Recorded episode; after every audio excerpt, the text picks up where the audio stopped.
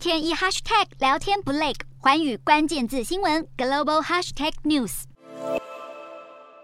美股十七号早盘开低，美债殖利率走升，科技股一片哀嚎。虽然在联准会公布七月会议摘要后，盘中跌幅有所收敛，但美股四大指数依然一片惨绿。道琼指数下跌一百七十一点六八点，收三万三千九百八十点三二点；纳斯达克下挫一百六十四点三八点，收一万两千九百三十八点一二点；标普五百下跌三十一点一六点，收四千两百七十四点零四点；费半指数下跌七十五点五二点，收两千九百七十点一二点。